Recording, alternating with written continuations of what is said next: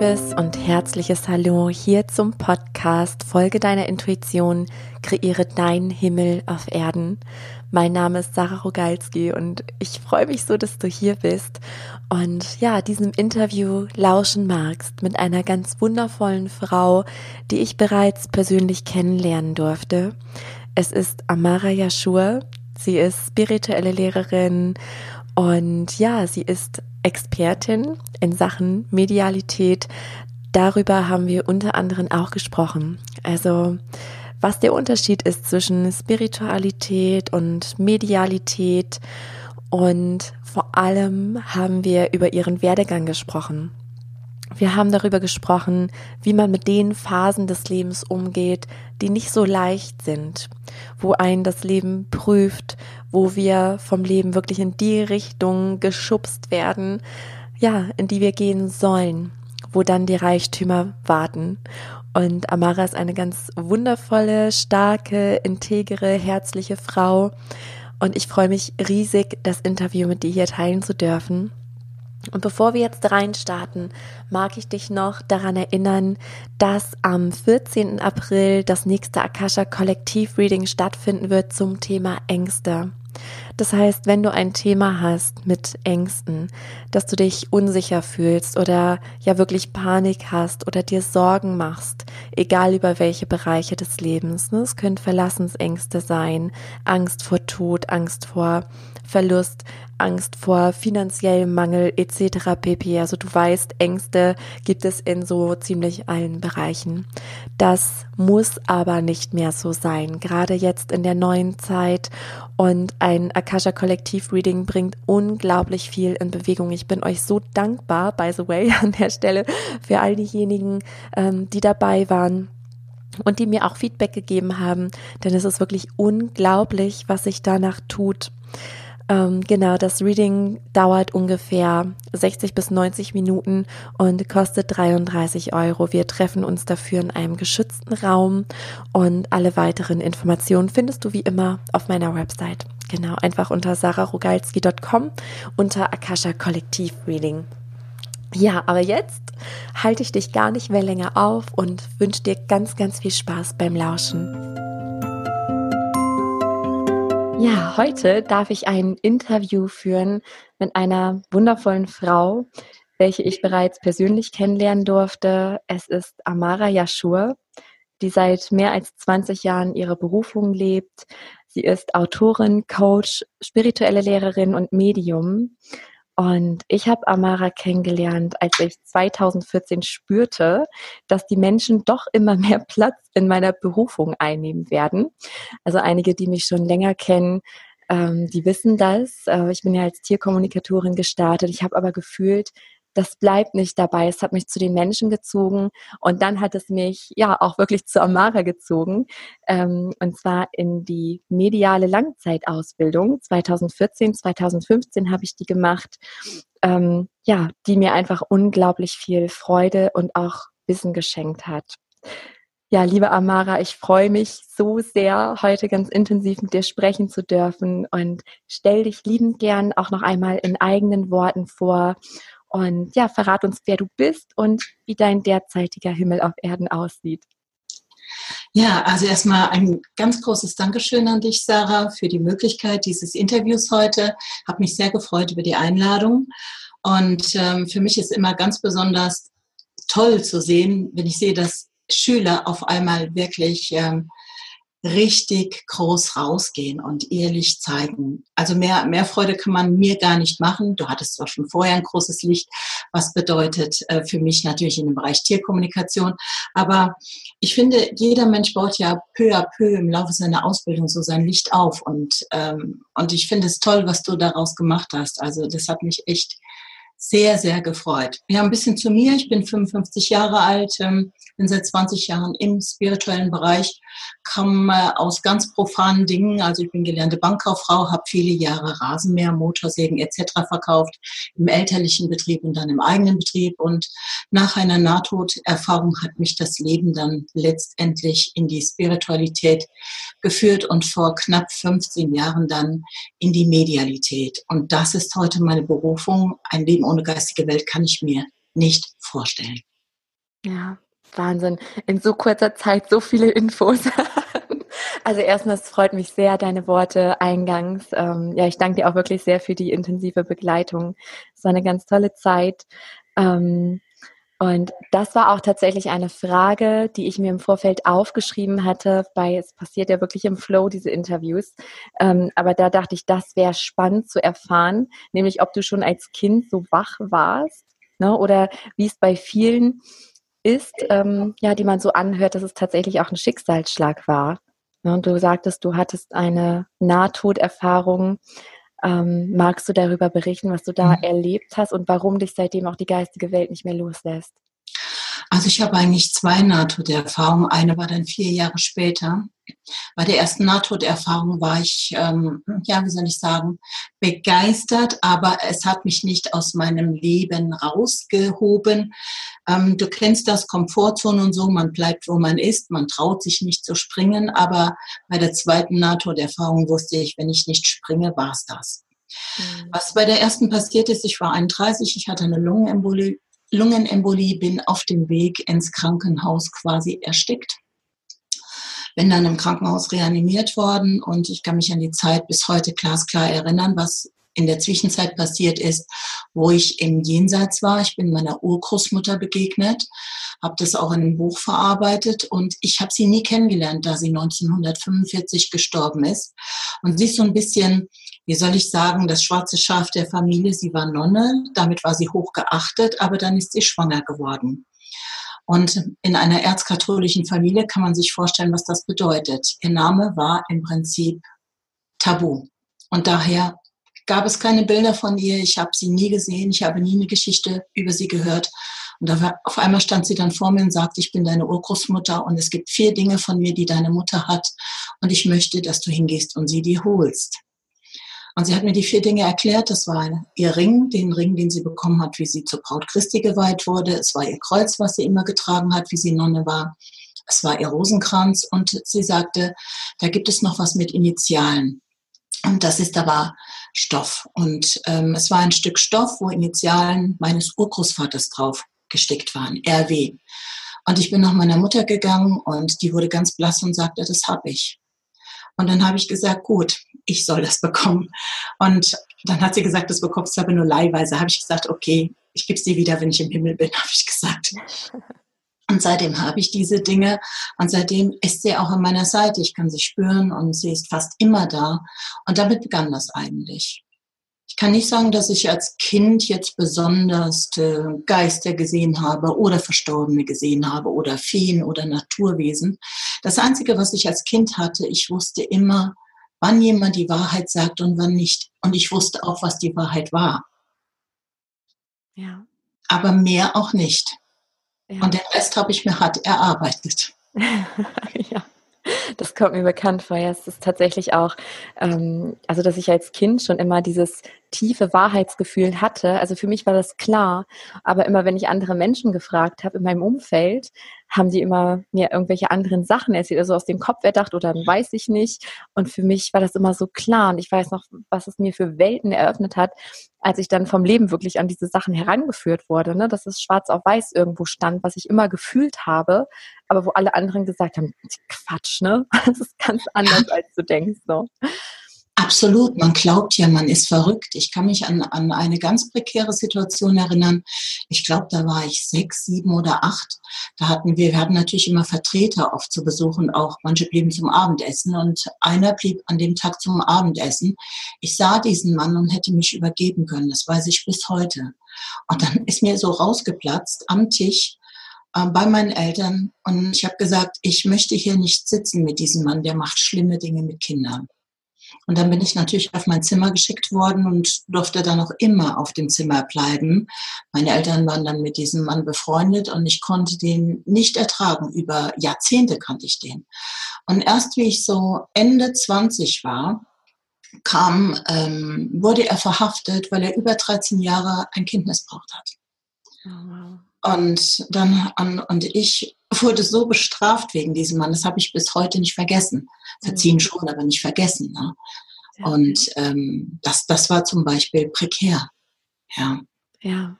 Ja, und ich glaube, das ist auch so wichtig für diese Zeit. Das heißt ja auch mein Podcast, also Folge deiner Intuition. Ich glaube, darum geht es. Und als Kind, ich kann mich auch an sehr viele Situationen in meiner Kindheit erinnern, wo halt aus Liebe oder das war dann ja unangenehm, ne, vor dem Mann. Also man kann dann ja auch die anderen verstehen. Ähm, aber dass den Kindern immer wieder suggeriert wird, so wie du fühlst, bist du nicht richtig. Und das macht man nicht. Ne? Und dadurch stellt man sich ja irgendwann in Frage und fängt an, sich anzupassen, weil man ja die Liebe haben möchte. Ähm, und ja, das darf ein Ende haben. Ne? Die Erde ist ja gerade eh extremst im Wandel. Und für mich rücken tatsächlich musste auch letzt, also ich, ich hatte deine Worte ganz oft im Ohr tatsächlich in der letzten Zeit, ähm, dass so die geistige Welt sich immer mehr mit der irdischen auch verbindet. Und eigentlich ist es so paradox, dass wir diese geistige Welt ähm, so, so lange äh, außen vor gehalten haben. Ne? Also auch die ganze Energie, die Wissenschaft zieht jetzt ja auch nach, ne, was da alles erwiesen wird, dass wir wirklich alle Energie sind und dass Energie ähm, nur die Form verändern kann, aber sich nicht einfach auflösen kann. Mhm. Und es wird langsam für den Verstand erklärbar. Ja, und so viele Menschen haben ja dieses äh, spirituelle Erwachen gerade.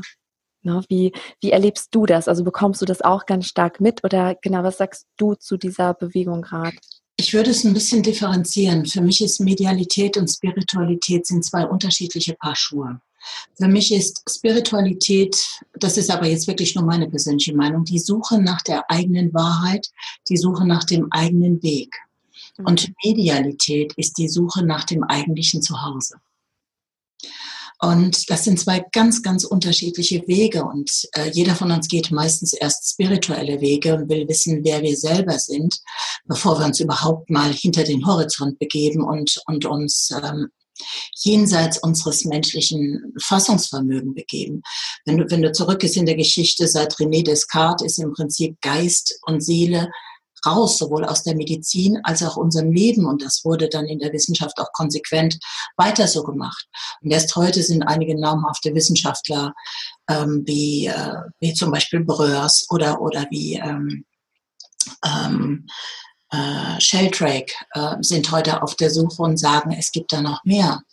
Und so langsam werden die Dinge zusammengeführt. Und ich erlebe natürlich Menschen unterschiedlichster Couleur die, die zu mir kommen, sind eigentlich schon auf dem spirituellen Weg relativ lange unterwegs, aber manche kommen auch, ohne dass sie irgendwo mal was anderes gemacht haben, zu mir in diese Medialität, weil eben ein tiefer Trauerfall sie da reinbringt oder weil sie einfach spüren, das ist das. Ich meine, wir bringen ja alle unterschiedliche Dinge mit in diese Welt, ne? wenn wir inkarnieren.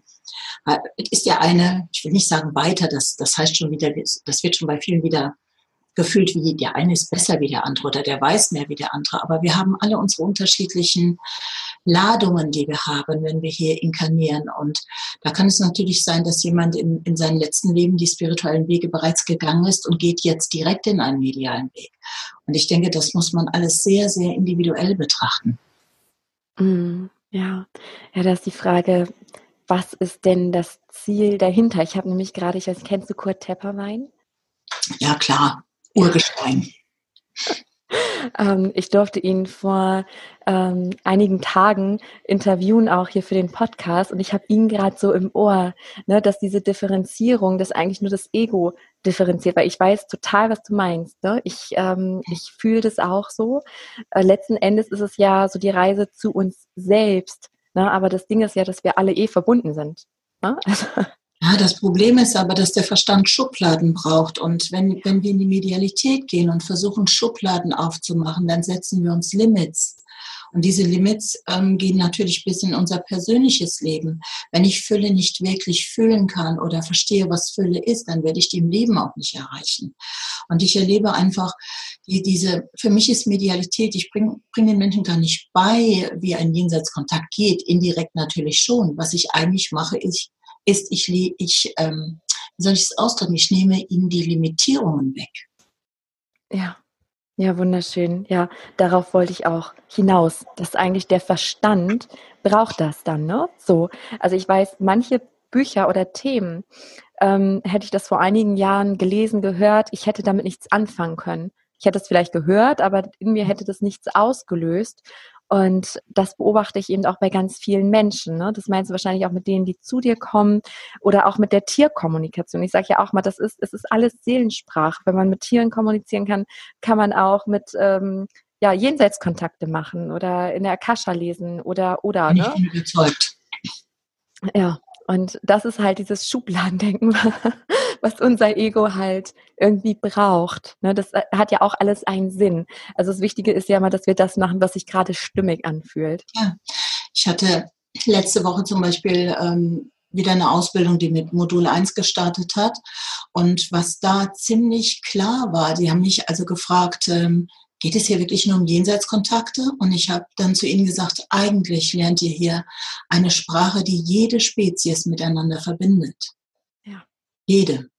Und das ist eine Sprache, die mit aller Einheit zu tun hat. Und das andere, was Menschen eigentlich indirekt suchen, auch wenn es ihnen nicht klar ist, wenn sie kommen, eigentlich suchen sie eine Art Reconnection zu Gott oder zu etwas, was göttlich ist. Ja. Ja, das ist so diese Sehnsucht, auch ja die Suche nach sich selbst, auch ne, diese Berufungssuche oder der richtige Partner oder dies und das. Also eigentlich entspringt alles dem gleichen Ursprung, also dieser gleichen Sehnsucht mhm. ne, zu sich selbst, was ja auch zu Gott ist. So. Genau, genau, absolut.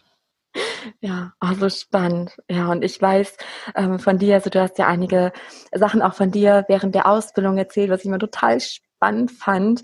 Ähm, und du hast auch ein wunderschönes Video auf deiner Website, das habe ich jetzt gefunden erst. Ähm, und ja, dein Weg war ja auch recht steinig. Ne? Das Leben hat dir einige Herausforderungen geschickt.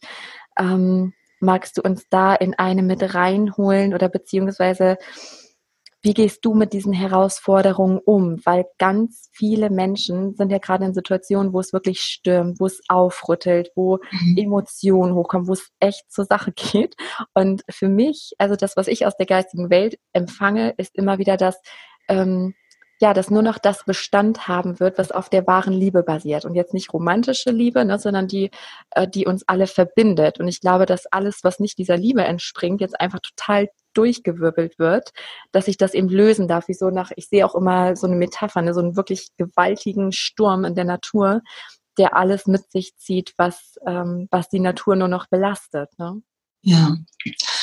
Gut, ähm, es gab tausende von, von, von Dingen, die ich sag mal jetzt vielleicht Menschen von außerhalb als schwierig sehen würden.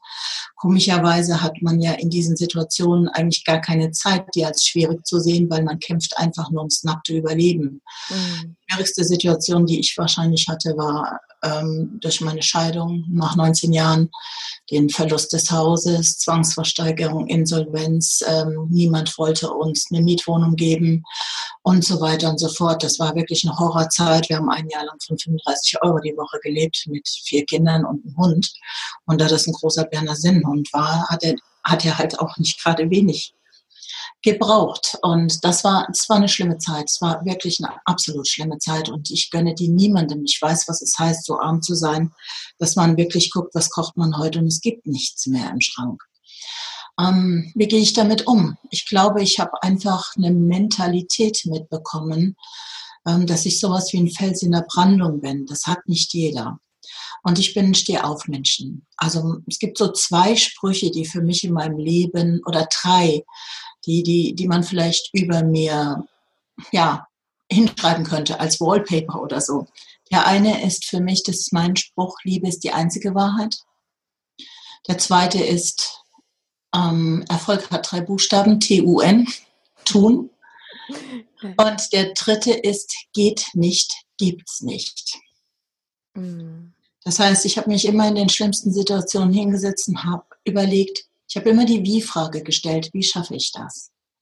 Ähm, heute weiß ich, das weiß ich aber erst heute, dass ich in diesen Situationen, wo ich am tiefsten gefühlt gefallen bin, immer begleitet war. Dass man mir eine Ruhe gegeben hat, die teilweise mich selbst erschüttert hat, wo ich, wo ich gedacht habe, wie kann ich so ruhig sein? Das kann doch nicht sein. Du müsstest eigentlich völlig ähm, am Boden sein, verzweifelt etc. Aber ich war immer irgendwie ruhig. Und durch viele Fragen, die wir natürlich auch in der geistigen Welt geklärt haben, ähm, weiß ich, dass da schon meine Urgroßmutter bei mir war. Ah ja. Ja. Und, und das ist etwas, was ich heute auch spüre. Ich brauche heute nur einen Gedanken auszusenden, wenn sich ein Drama ankündigt. Und die werden ja auch nicht weniger im Laufe des Jahres. Sie werden nur händelbarer im Laufe des Lebens. Und ich frage dann heute die geistige Welt, schaffe ich das? Überlebe ich das? Und wenn ich ein Ja bekomme, dann bin ich ruhig, egal wie, wie, wie der Sturm tobt, weil ich verlasse mich hundertprozentig darauf. Mm. Ja, kann ich total fühlen und verstehen. Und äh, ich musste gerade so schmunzeln, den, den, zweiten Satz, den du sagtest, den hat mein Vater auch mal gesagt. Der ist mir also sehr vertraut. Und ähm, das merkt man dir aber auch an, dass du eine sehr starke Frau bist und sehr integer. Äh, hast auf mich schon immer gewirkt, also noch immer, ganz klar. Ähm, was war, oder nee, ich frage mal was anderes. Erstmal, das klingt dann immer so nach Drama, ne? Und ich glaube, diese Ruhe, die kommt auch dadurch, dass man sich im Kern dann doch stimmig fühlt. Also, dass man weiß, es ist für irgendetwas gut, ne? Dass man alles im Außen sagt einen, oh mein Gott, das ist die Vollkatastrophe, ne? Ich schaffe mhm. das alles nicht. Aber ja, fast schon wie Gnade. Oder was kam dann danach? Also speziell auch in der Situation, ähm, ja, wo ihr alles verloren habt. Wie ging es dann weiter? Also war es dann am Ende für etwas gut oder sinnvoll? Ja, ich habe so mit Gott immer meine Probleme gehabt im Laufe des Jahres oder im Laufe meines Lebens, nicht im Laufe des Jahres, im Laufe meines Lebens. Ich habe ja schon gesagt, meine Familie ist erzkatholisch und wenn man jeden Sonntag in die Kirche muss und manchmal zweimal am Wochenende zu jedem Feiertag, zu jedem ewigen Gebet mit den alten Frauen da murmelt in der Bank sitzt, ähm, dann bekommt man natürlich als Teenager irgendwann die Krise und immer schön fein anziehen. Und es ist egal, ob du krank bist oder nicht, man muss als Unternehmerstochter in der Kirche erscheinen. Und deswegen hatte ich oft meine Probleme. Später bin ich dann selber sogar mal Pfarrgemeinderatsvorsitzende gewesen. Und was, was, worauf ich aber hinaus will, ist ähm, dieses Dilemma, was ich hatte, Gott und Kirche und Gott und Kirche. Und ich habe das dann irgendwann mal für mich geklärt und habe gesagt, Gott ist nicht Kirche. In diesen schlimmen Momenten habe ich gebetet. Na, ich habe vielleicht sonst nicht gebetet, aber da habe ich gebetet. Und, und ich wusste immer nach diesem Gebet wurde es ruhiger. Das ist, als würde so ein Sturm sich um einen herumlegen oder aber auch in einem. Es war immer wie so ein Trost. Und äh, natürlich, wenn man sonst nicht so viel betet, dann schämt man sich ein bisschen zu beten oder man denkt, hm, sonst machst du da auch nichts und jetzt erwartest du, dass Gott dir hilft. Aber was ich immer getan habe, ich habe versucht immer etwas zu tun, also immer mir selbst zu helfen. Und es gibt ja so den Spruch, hilf dir selbst, dann hilft dir Gott. Mhm. Und ich habe, ich habe wirklich festgestellt, wenn, wenn ich jetzt nur auf dem Sofa gesessen hätte und hätte gesagt, oh bitte lieber Gott, mach was, und ich hätte vier Wochen gebetet und geheult, ähm, wäre gar nichts passiert. Aber ich habe immer irgendetwas gemacht und, und durch dieses irgendetwas, und wenn es auch noch so sinnlos erschien, ähm, entstanden dann Synchronizitäten und die mich dann immer in was Besseres geführt haben oder wieder da raus aus dieser, aus dieser tiefen Misere. Und ähm, ich habe daraus für mich gelernt, wenn wir etwas tun, kann Gott oder die geistige Welt oder wie immer man das draußen nennen mag, einsteigen in diesen Fluss. Aber wir müssen ihn initiieren. Mhm. Ja, total schön und ganz, ganz wichtig auch, ne? Weil ganz viele Menschen sich, sag mal so, auf diesen Erwachensweg oder ihren ähm, spirituellen Weg denken dann, okay, jetzt den ganzen Tag meditieren und hier und da, ne? Und dann passiert schon alles, aber wir dürfen natürlich auch in die Handlung gehen, äh, wenn der Impuls kommt. Du kennst bestimmt die eine Geschichte. Ich weiß nicht, ob ich sie ganz zusammenkriege, aber die ging sinngemäß irgendwie so, dass eine Überschwemmung da war und ähm, da stand dann ein Mann auf dem Dach und hat zu Gott gerufen, gebeten, bitte rette mich, bitte rette mich. Und dann kam äh, irgendwie ein Boot vorbei und er gesagt, nee, nee, nee, ist schon gut, ähm, Gott rettet mich. Und dann kam ein Hubschrauber, den retten wollte, sagte, nee, nee, nee, Gott rettet mich, ich habe so ein Gottvertrauen. Ja, und dann ist er ertrunken und steht dann vor Gott und sagt, wieso hast du mich nicht gerettet? Ich habe so an dich geglaubt. Und dann meinte er, ja, ich habe dir doch ein Boot geschickt, ich habe dir einen Hubschrauber geschickt. Was soll ich denn noch tun? Hm, ich kenne diese Geschichte und das war immer so für mich, auch diese Geschichte war im Hintergrund immer, ähm, so dass ich gesagt habe, es kann nicht sein, dass, dass dieses Leben ist meine Verantwortung. Das ist meine Chance, Entscheidungen zu treffen und zu sehen, wohin sie mich bringen. Ich meine, manchmal macht man das nicht gern, manchmal ist man müde, Entscheidungen zu fällen und manchmal möchte man einfach nur noch seine Ruhe haben, seinen Frieden und, und nicht mehr alle Verantwortung dieser Welt tragen müssen. So fühlt es sich zumindest manchmal an. Aber letztendlich ist dieses Welt, die, die, dieses Leben ja dazu da, dass wir uns, ja, wie soll ich sagen, verwirklichen und ähm, von daher muss ein Tun erfolgen. Und für mich ist es unvorstellbar, gelebt zu werden. Ja. Verstehst du, was ich meine? Ja. So dass, dass quasi, dass mir jeder sagt, was ich zu tun und zu lassen habe. Und innerhalb dieser engen Begrenzung finde ich dann vielleicht noch ein kleines Plätzchen für mich. Ich glaube, dass jeder Mensch frei sein sollte, zumindest geistig frei. Aber wenige sind das. Das stimmt, ja. Ich glaube, da, das meinte ich auch mit diesem Sturm, der gerade tobt, dass jeder auch für sich prüft, das Leben, was ich gerade führe, fühlt sich das wirklich stimmig an, weil ja auch so viele noch von äh, Ängsten, ne, von ihrem Ego so in der Angst gehalten werden. Ne? Sicherer Job, ich kenne das ja auch. Ne? Ich bin ja auch gelernte Bürokauffrau. Mhm. Bis das Leben irgendwann sagte, nee, nee, nee, Sarah. Und ich so lange gebraucht habe, da diesen Absprung zu finden. Also ich kann mich noch sehr gut daran erinnern, wie man denkt und fühlt ne, wenn einem noch dieses Vertrauen fehlt zum Leben. Also ich hatte lange Zeit meines Lebens das Urvertrauen komplett verloren. Ähm, ich wurde wieder zurückgeführt, würde ich jetzt mal behaupten. Ähm, aber ich weiß, wie sich das anfühlt. Ne? Du kennst es bestimmt auch, hast du für all die Zuhörer, weil ich weiß, ich habe viele Zuhörer, die gerade noch ähm, ja, an Punkten in ihrem Leben stecken, die nicht sehr erfüllend sind, sage ich mal. Ne? Was du sagst, es, es lebt einem. Ne? Man macht das, was verlangt wird von einem oder wo man das Gefühl hat, man muss das machen. Was würdest du diesen Menschen raten? Wie kommt man aus diesem Hamsterrad? Zuallererst würde ich mal ganz tief in mich hören, was will ich? Was wäre, wenn eine Fee kommt und alles möglich wäre? Und ich würde groß denken. Klein denken kann man immer noch. Aber von klein auf groß ist der größte Schritt, den wir gehen müssen oder können, um unsere Limitierung zu überwinden. Ich würde also erstmal groß denken. Was will ich? Was ist mein absolutes Traumleben? Und ich würde darüber wirklich Wochen drüber nachdenken, würde mir das immer wieder vorstellen. Wie soll mein Alltag sein? 10 Uhr morgens, 11 Uhr, 12 Uhr. Mit wem will ich leben? Wo will ich leben? Und was will ich tun? Und wenn ich das für mich habe, dann kann ich überlegen, okay, wie komme ich dahin? Und dann beginne ich mit kleinen Schritten in diese Richtung. Viele glauben, sie müssen sofort den großen Sprung wagen und scheitern ganz entsetzlich, weil ihnen Tools fehlen, weil ihnen das Mindset fehlt. Deswegen ist es wichtig, wenn ich in eine Zukunft will, die anders sein soll, muss ich bereits mit dem Mindset der Zukunft losgehen. Wenn ich mit dem Mindset des Mangels losgehe, in dem ich jetzt gerade hocke, sagen wir mal, beispielsweise in einem Job, den man hasst und man will auch den nächsten nicht und man hat es satt, Arbeitgeber zu wechseln, weil man überall vielleicht ausgebeutet wird und lange Anfahrtszeiten hat und kaum noch Lebenszeit oder Lebensqualität hat und überall Mobbing herrscht etc., dann darf ich nicht aus dieser Energie herausgehen, in, im Sinne von, ich will das jetzt nur noch loswerden, ich will das nicht mehr fühlen.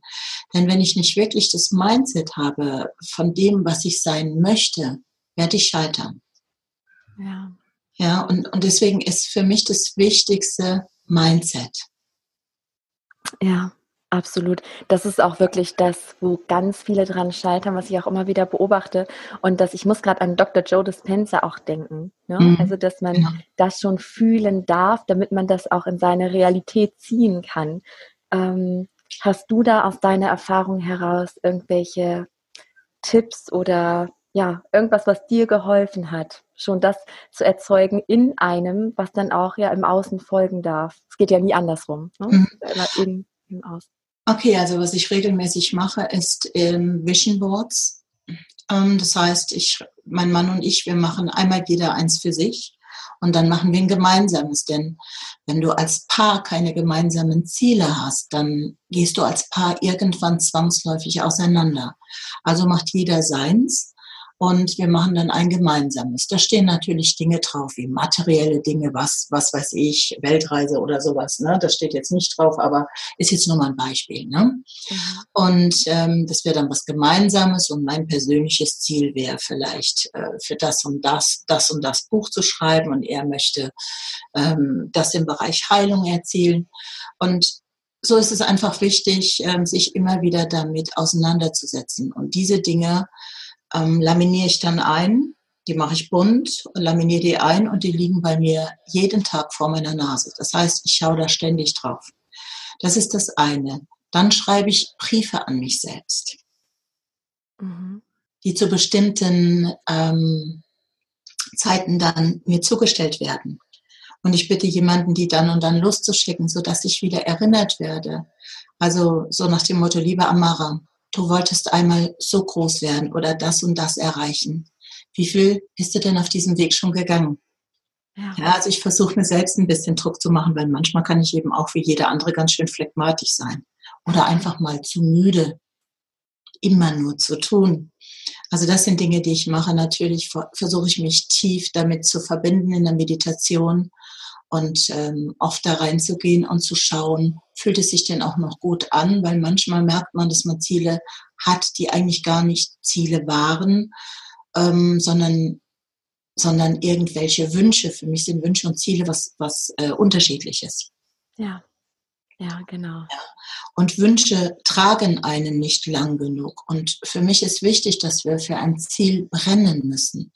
Brennen vor Begeisterung. Und für mich war immer eins der Dinge, Wissen in diese Welt bringen, Menschen zu weiten und, und äh, ihre, ihre Limitierungen rauszunehmen und Menschen vielleicht, ähm, ich sag mal, mit der geistigen Welt so zu verbinden, dass sie hörbar, sehbar, fühlbar wird.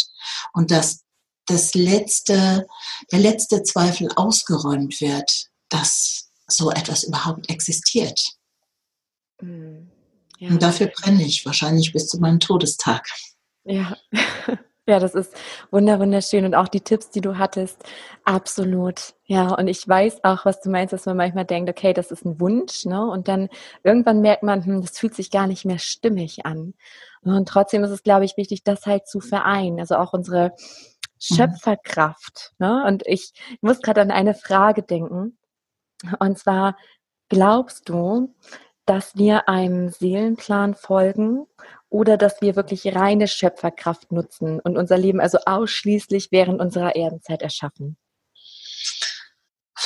Ich mag, ich meine, es gibt viele, die sagen, sie wissen genau, wie das ist. Ähm, ich würde, bin da gar nicht mehr so sicher. Ähm, durch meine Arbeit mit der geistigen Welt sehe ich eben oft, dass wir auch, wenn ich es nett ausdrücke, sage ich inspiriert werden. Wenn ich es nicht nett ausdrücke, würde ich sagen manipuliert werden, aber in einem guten Sinne für uns. Denn oftmals kommen so Dinge, und die kennst du bestimmt auch, wo du denkst, warum soll ich mich denn jetzt damit beschäftigen? Wie komme ich denn jetzt auf diese Ideen? Und, ähm, und man fragt sich wirklich, man kauft sich dann Bücher oder dieses oder jenes. Und, und selbst beim Lesen fragt man sich noch, was soll das? Mhm. Und da bin ich der Meinung, wir werden geführt, absolut geführt. Das heißt, ich glaube, es ist eine Mischung aus beidem. Aber innerhalb dieser Führung haben wir die Möglichkeit, uns zu weigern. Ne, es gibt ja auch genug Menschen, die wirklich sagen, ähm, ich will davon nichts wissen, interessiert mich nicht und so weiter und so fort. Das ist ihr gutes Recht und, und sie dürfen auch da bleiben. Aber es gibt eben auch ähm, die Menschen, die sagen, okay, ich spüre, dass da irgendwas drin ist. Ich weiß nicht, wohin es mich bringt und warum ich das tun soll, aber ich gehe mal mit dem Flow. Mhm. Und heute spüre ich diese geistige Intervention von oben, aber es gab auch viele Jahre, da habe ich das nicht gespürt und habe gedacht, das kommt aus mir. Mhm. Ich konnte das nicht verstehen. Und ähm, wenn man auf den Seelenplan oder für mich gibt es sowieso drei unterschiedliche Pläne. Es gibt für mich den Lebensplan, der geht auf dieses Leben ausschließlich, also auf die Zeitspanne zwischen Geburt und Tod. Dann gibt es für mich den Seelenplan, der geht für mich von dem Moment der Erschaffung durch das Göttliche bis irgendwann, bis ins Unendliche. Also der ist weitaus übergeordnet. Und dann gibt es für mich eigentlich noch zwei weitere, den karmischen Plan und den dharmischen Plan. So, das heißt, ähm, der karmische sind für mich die Herausforderungen, die wir quasi vor die Füße bekommen, die wir zu lernen haben. Für mich ist Karma einfach nur Lernaufgaben, um weiter in die Liebe zu kommen. Mm, ja. ja. Und damals eben die, die äh, guten Dinge, die wir tun können auf der Bilanz des Karmas. Und Karma ist für mich so etwas wie eine Echtzeitstatistik, wo all das Gute und das andere eben miteinander aufgerechnet wird. Einfach nicht, nicht weil da oben jemand ist und, und ein lieber Gott, der sagt, ähm, na ja, heute hätte es aber mal netter sein können, so nicht, sondern weil es einfach Gesetze gibt, wie das Gesetz des Ausgleichs. Mhm. Ja, das ja. stimmt. So, so spannend. Ja, man könnte wirklich ne, stundenlang darüber sprechen. Es ist aber so interessant. Und ich habe das tatsächlich auch erfahren, äh, wie du das jetzt sagst. Ne? Das ist immer unterschiedlich. Und diese eine Frage, die hat mich wahnsinnig gemacht, wirklich. Ne? Dieses, was ist denn Seelenplan und was ist Schöpferkraft? Mhm. Ähm, es ist tatsächlich sehr ruhig in mir geworden, was die Frage angeht, seitdem ich mit Kurt Tepperwein darüber gesprochen habe. Und seitdem denke ich mir, okay, diese Schöpferkraft, die ist ja da. Ne? Und da sind ähm, diese ganzen Tools, die wir haben, absolut machtvoll. Und das fand ich so schön, dass du es eben gesagt hast, ne, mit dem Vision Board und die Briefwand. Ich, das ist so, ja, das sind großartige Tipps. Aber auch, dass du diesen Raum offen lässt, etwas zu ändern, wenn es sich auf einmal nicht mehr stimmig anfühlt. Ja, das ist wichtig. Wir neigen dazu, immer zu lange in Situationen drin zu bleiben. Und was dann passiert ist, ähm, ich sehe heute vieles ganz einfach unter dem Thema abbauend und aufbauend.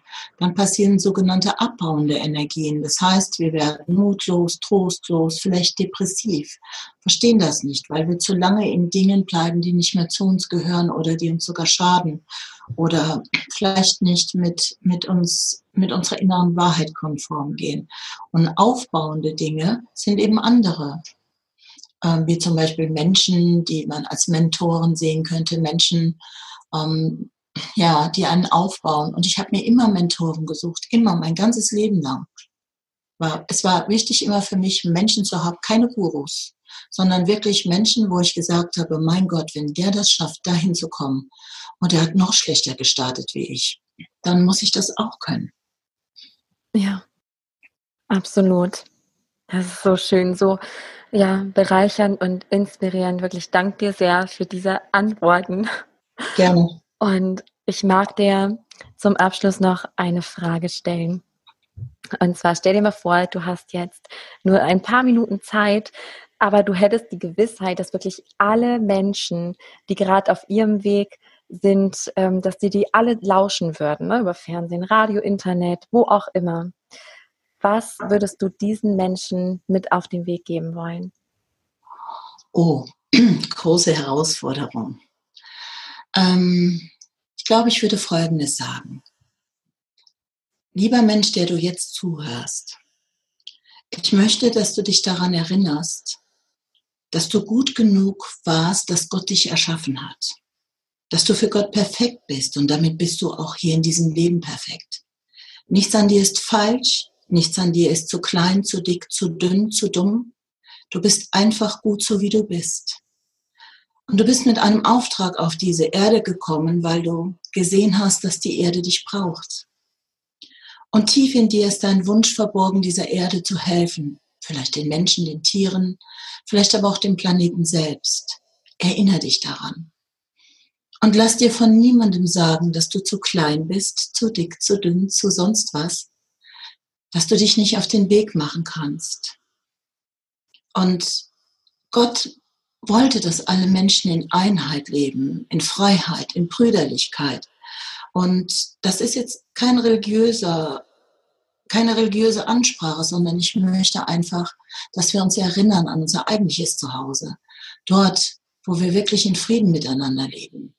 Und ich glaube, das ist das, was wir lernen sollen, das hier auf dieser Erde zu tun. Und jeder einzelne Mensch auf dieser Erde wird dazu gebraucht. Denn wir haben die Erde dahin gebracht, wo sie steht und wir müssen sie auch wieder verändern, damit unsere Kinder und Enkelkinder noch ein gutes Leben haben und auch diese Schönheit sehen können, dieses Planeten, der für mich immer noch das Paradies ist, nur wir sehen es nicht mehr. Und ich würde sagen, Mensch, erinnere dich, du bist perfekt. und du bist großartig und du bist liebevoll und du hast jede Liebe dieser Welt verdient.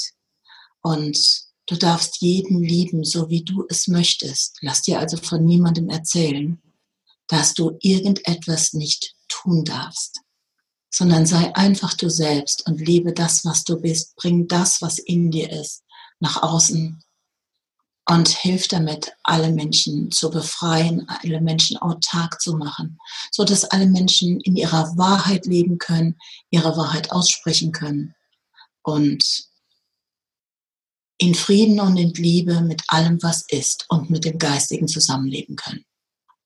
Ich glaube, das würde ich sagen. Wunderschön. Und ein ganz dickes, fettes Ausrufezeichen dahinter. Das ist ja wunderschön. Genau. Genau darum geht es gerade.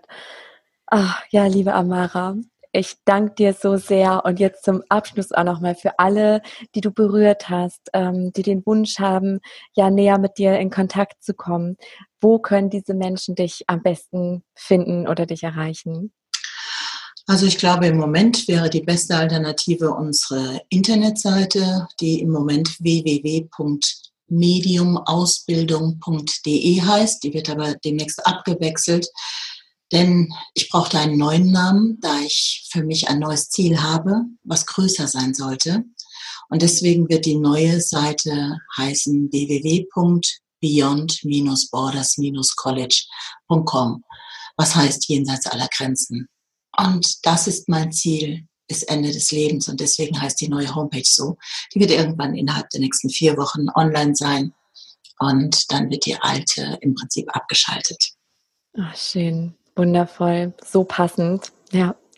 Okay, ich werde ähm, beide Adressen sehr gerne auch verlinken, dass man dich schnell finden kann. Du bist ja auch auf ähm, Facebook, ne? Da kann man dich, ja, glaube ich, auch finden. Ach, schön. Ja, liebe Amara, von Herzen danke. Danke für deine Zeit, für die wertvollen Impulse, die du für uns hattest und einfach für dein Sein und Wirken hier auf der Erde. Ich darf mich bei dir bedanken, Sarah. War wirklich toll, mit dir zu sprechen. Dankeschön mir eine solche Freude, mit Amara zu sprechen. Und ich hoffe, dass dich das Gespräch ebenso inspiriert hat, dass es dir was geschenkt hat für dein Leben, für dein Lebensweg. Und wie immer mag ich dich herzlich einladen, wenn dir die Folge gefallen hat, meinen Podcast bei iTunes zu bewerten oder einen Kommentar zu hinterlassen mit den Perlen, was so für dich das Wichtigste, das Tollste an Botschaften war, ob du vielleicht Ergänzung hast. Ja, dass wir uns einfach austauschen und wir im Austausch bleiben. Darüber freue ich mich immer riesig. Das ist so meine Motivation, dass ich sehe, okay, es fällt auf fruchtbarem Boden. all die Zeit, Liebe und Energie, die ich hier ja von Herzen gern einfach investiere für dich. Und ja, wer weiß, wo wir uns hören, sehen und an der Stelle auch nochmal den Hinweis, dass alle vier Wochen in meiner Facebook-Gruppe Folge deiner Intuition, kreiere deinen Himmel auf Erden, ein Kreiere deinen Himmel Meetup stattfindet. Zu 100 Prozent kostenfrei, einfach damit wir zusammenkommen, unsere Energie hochhalten und ja, gemeinsam unser Leben, aber auch ja, die ganze Erde zu bereichern. Ich würde mich freuen, wenn wir uns da sehen. Und jetzt wünsche ich dir noch einen ganz wundervollen Tag. Schön, dass es dich gibt und bis ganz